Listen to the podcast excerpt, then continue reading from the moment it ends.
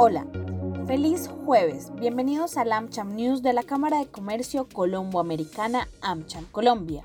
Estas son las principales noticias de hoy 10 de marzo. 1.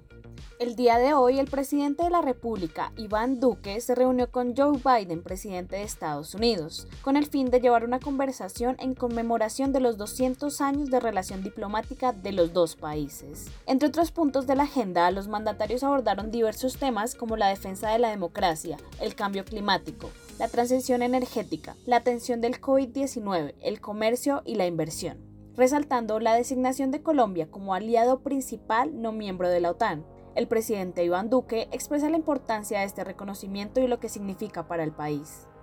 Histórico para Colombia dos temas. El primero, la declaratoria de Colombia como país aliado estratégico no miembro de la OTAN, significa celebrar este bicentenario de la relación bilateral llevándola al punto más alto de nuestra historia. Y lo segundo también que es muy importante, lo ha planteado también de manera muy elocuente hoy el presidente Biden, es seguir construyendo con Colombia una relación para que Colombia sea referente en el desarrollo de la iniciativa Build Back Better World, que es una iniciativa para atraer más inversión hacia América Latina.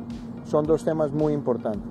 Y por supuesto creo que la declaratoria que, que se ha expresado, que se ha compartido con ustedes hoy, la declaración de los dos, también sigue haciendo un especial énfasis en la defensa de la Carta Democrática Interamericana y en la defensa de la democracia como camino para resolver la crisis que se vive en Venezuela y que sin duda tiene también que llevar a contribuir a parar esta crisis migratoria que se ha Además, durante esta reunión se hizo efectiva la donación de 2 millones de vacunas por parte del gobierno de Estados Unidos, quien es el mayor donante de biológicos en Colombia. Por otra parte, se consolidó una agenda ambiental con inversiones de hidrógeno verde y el respaldo de la política migratoria en el país con el fin de seguir brindando recursos a más de 1,8 millones de venezolanos en Colombia.